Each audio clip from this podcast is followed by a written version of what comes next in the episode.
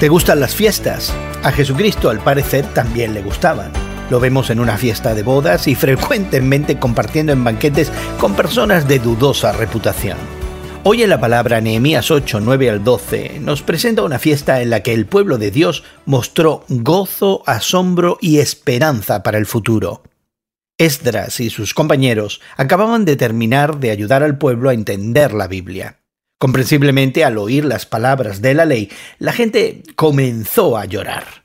Se estaban dando cuenta de todas las formas en las que habían fallado al Señor.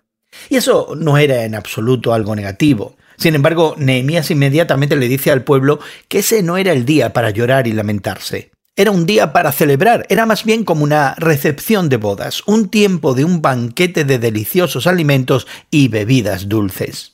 Además, no debían guardarse la alegría para sí mismos, debían vivir el mandato de amar a su prójimo y proveer para aquellos que no tenían alimentos.